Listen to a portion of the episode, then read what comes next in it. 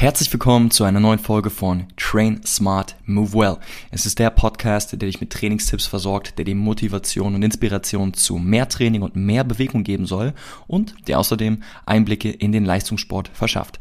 Mein Name ist Philipp Jakobs, ich bin der Host des Podcasts und tatsächlich geht es in der heutigen Input-Folge einmal nur um mich. Ich werde dir nämlich heute einen kleinen Einblick darüber geben, was mich als Coach ausmacht, welchen Weg ich bisher gegangen bin und was mein Ziel für die Zusammenarbeit mit meinen Kunden und Athleten ist. Also, bleib dran, nach dem Intro erzähle ich dir mehr darüber.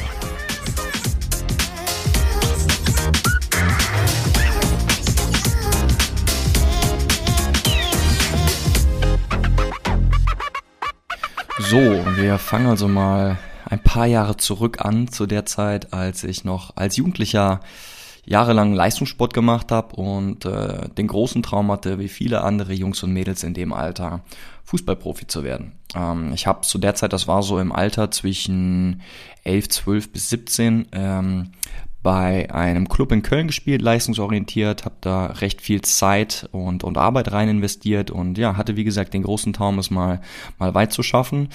Hab dann aber doch nach diesen vier, fünf Jahren realisieren müssen, ey, das wird wahrscheinlich nichts. Hab dann gewechselt, bin wieder zu einem zu einem Dorfverein bei mir um die Ecke gewechselt und habe dann da noch so, ich sag mal, ambitioniert gekickt. So, und dann sind wir jetzt ungefähr so im Alter bei 18, 19, 20 Jahren, also auch so mit dem Beginn meines Sportstudiums an der Deutschen Sporthochschule Köln. Und da hat sich dann einiges für mich geändert. Ne, Abitur war zu Ende, ich habe angefangen Sport zu studieren. Der Fokus von Leistungssport, nur Fußball, wurde so ein bisschen zurückgerudert und ich habe natürlich auch während des Sportstudiums angefangen, äh, viele andere Sportarten kennenzulernen. Ähm, das war aber auch der Zeitpunkt, wo ich mit einer Knieverletzung zu tun hatte. Und zwar war das ein recht langwidriges Ding. Ich habe über zwei Jahre lang Probleme gehabt und bin da echt von Physiotherapeut zu Osteopath zu Orthopäden und wieder zurückgerannt und von Hinz nach Kunst gelatscht und niemand konnte mir wirklich helfen und sagen, was genau denn da los war. Bis ich dann schließlich mit der Hilfe eines Chiropraktikers, den ich über einen Zeitraum von mehreren Monaten, alle sechs Wochen ungefähr so gesehen habe, in Kombination mit einem strukturierten Krafttraining mein, mein Knie rehabilitieren können. Das war eine lange Zeit, ich glaube, das hat sich insgesamt über so ein halbes Jahr gestreckt, diese Phase, aber ich habe es am Ende geschafft, im Prinzip schmerzfrei zu werden und wieder fit zu werden. Trotzdem ist für mich dann auch klar geworden, okay, nach, diesen, nach dieser langen Zeit ist das Thema Fußball für mich irgendwie durch. Ich habe die Fußballschuhe an den Nagel gehangen und auch wenn das für mich damals ganz schön tough war, denn ich habe mit dem Sport, für den ich gelebt habe, auf einmal aufgehört und das war natürlich mental auch eine große Katastrophe für mich und gar nicht so gar nicht so einfach, da in der Teamkabine vor meinen, vor meinen Kollegen zu stehen und zu sagen, hey Jungs, es ist vorbei. Aber ich kann trotzdem rückblickend sagen, dass es den Grundstein für das gelegt hat, was mich heute als Coach ausmacht. Denn da Fußball für mich so mehr oder weniger abgeschlossen war, zumindest als, als aktiver Sport, habe ich mich intensiv mit ganz vielen anderen Sportarten und auch Disziplinen beschäftigt, auseinandergesetzt und noch tiefgründige Erfahrungen gesammelt. Dazu gehören natürlich die ganzen Kurse und Disziplinen, die ich dann im Rahmen meines Bachelorstudiums an der, an der Sporthochschule in Köln belegt habe.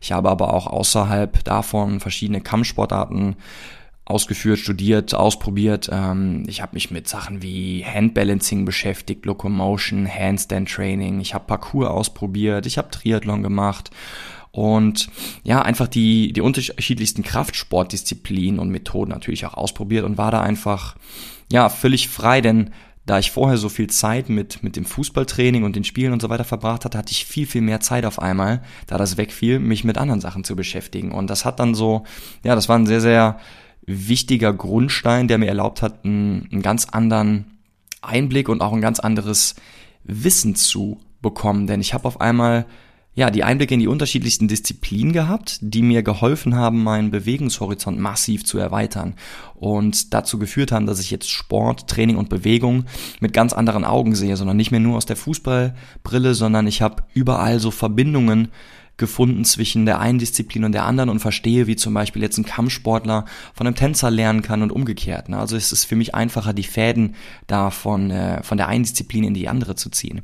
Und im Prinzip mit diesem, mich, äh, mit diesem Wissen also eine Mischung aus, aus dem akademischen und sportwissenschaftlichen Grundlagen, die ich mir im Rahmen von meinem Bachelorstudium angeeignet habe, gepaart mit den Erfahrungen, die ich dann, sage ich mal, als, als äh, praktizierender Allround-Sportler gesammelt habe, habe ich ein sehr, sehr breites Wissen darüber, wie Bewegung, Training und Sport funktioniert. So, und jetzt sind wir so ungefähr am Ende meines Bachelorstudiums, wo ich dann doch wieder in, in, eine, in eine andere, ja, kleine, kleine mentale Krise gekommen bin, denn ich wusste nicht so wirklich, okay, willst du das mit den Sportwissenschaften noch weitermachen? Denn obwohl mich das Bachelorstudium an der Spoho einiges gelernt ha gelehrt habe und ich da schon ähm, gute und wichtige Sachen mitgenommen habe, war ich zum Ende des Studiums doch ein bisschen enttäuscht von der Lehre, muss ich ehrlich sagen. Denn ich habe viele, viele Seminarhülsen besucht. Ich weiß nicht, ob Leute aus, aus anderen Bereichen das vielleicht auch schon erlebt haben, wo man in einem Seminar sitzt und äh, ich sag mal ein ganzes Semester lang nur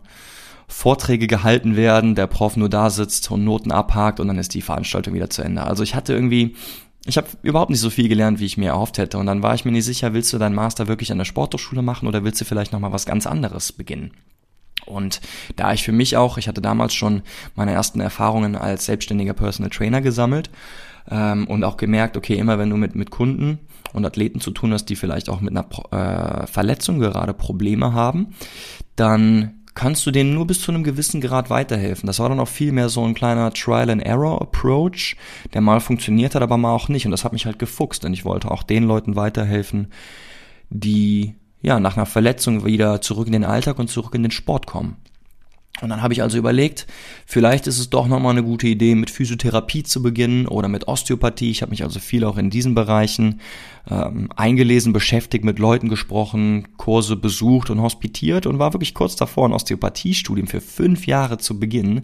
Habe allerdings auch zur selben Zeit mich noch mit den ganzen anderen Masterstudiengängen bezogen auf Sportwissenschaftler Sportwissenschaften und so weiter beschäftigt.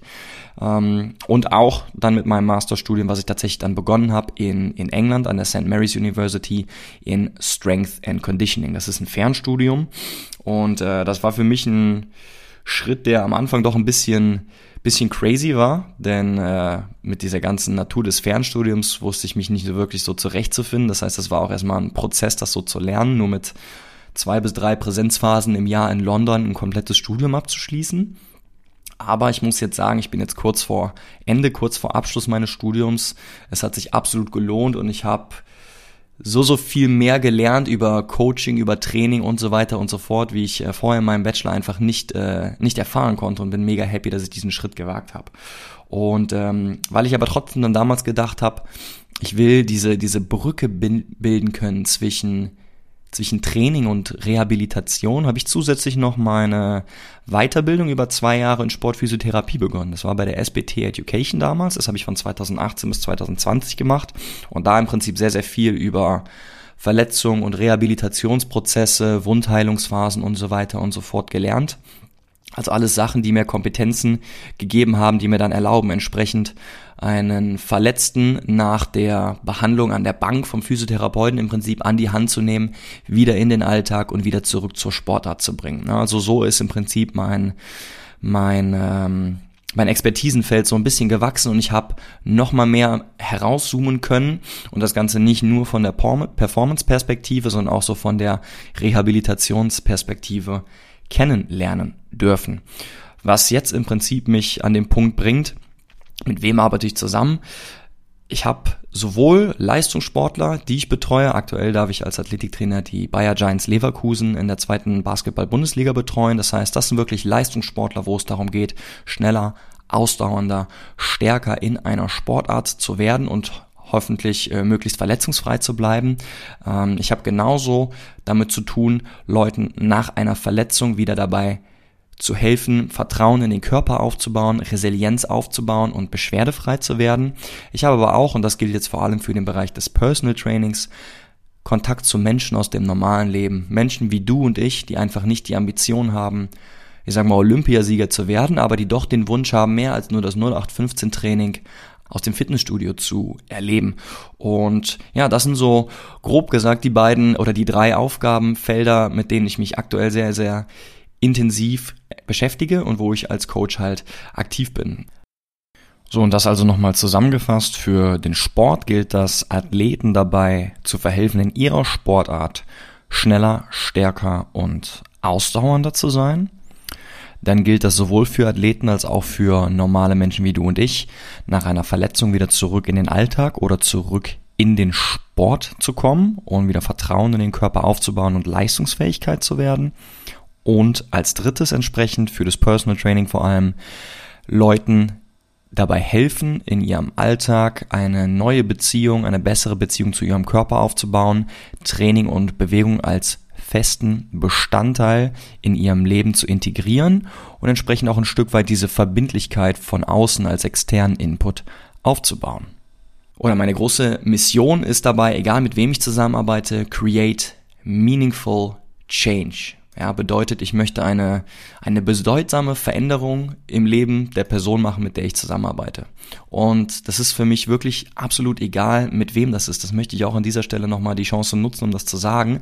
Denn oftmals, wenn mich Leute irgendwie auf Social Media sehen und irgendwelche Videos von Übungen sehe, die ich da mache oder so, dann, dann kommt dann oftmals so ein Kommentar wie, oh, das ist ja verrückt, was du da machst. Sowas, sowas könnte ich gar nicht und das will ich auch gar nicht und da habe ich auch Angst vor. Und das, das scheut die Leute dann tatsächlich davor, dann irgendwie mit mir ähm, in, in tieferes Gespräch zu gehen, weil, weil sie denken, ich würde sowas von denen auch erwarten. Aber das ist für mich sowas von egal, ähm, denn es geht für mich gar nicht darum, die besten Sportler zu trainieren oder nur Sportler und, und Athleten zu trainieren. Ich kann mich genauso gut dafür begeistern, wenn ich äh, einer 72-jährigen Frau dabei helfe, wieder mühelos die Treppen zu steigen oder wenn ich dem gestressten Unternehmer ein Umfeld schaffe, in dem er seine Gedanken von der Arbeit ablenken kann, um einfach etwas Gutes für, für Körper und Geist zu tun.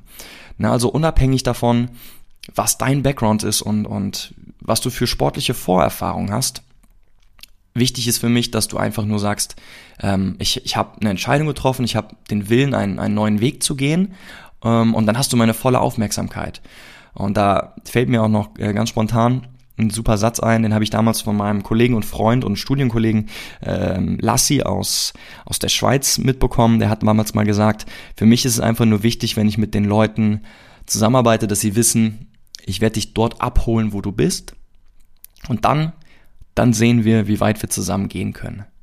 Und wenn du dich da in irgendeiner Form abgeholt fühlst und sagst, hey, ich bin vielleicht jetzt nicht derjenige, der die, die riesenkrassen Vorerfahrungen hat und oder vielleicht vorher noch nie richtig in, in Training und Sport Interesse gezeigt hat, aber ich will es jetzt anpacken, dann, dann reicht das für mich vollkommen aus. Ich habe nämlich tatsächlich von den Leistungssportlern über den Normalo bis zu der Person, die im Sportunterricht immer als letztes gewählt worden ist, alle schon in meinem Training gehabt und ähm, es war immer wieder eine, eine tolle neue Erfahrung und mir eine Ehre, mit den Leuten ein Stück weit zu gehen und meaningful change zu kreieren. In irgendeiner Form eine positive, bedeutsame Veränderung zu schaffen, die die Leute dann auch in ihrem weiteren Weg mitnehmen können, um ja, ihr Leben ein bisschen mehr mit Bewegung, ein bisschen mehr mit Training zu gestalten.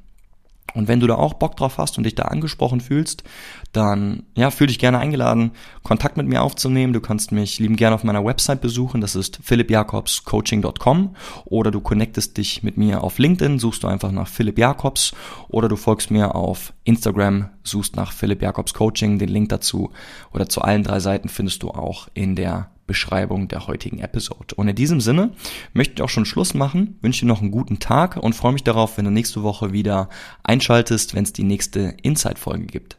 Bis dahin, train smart and move well.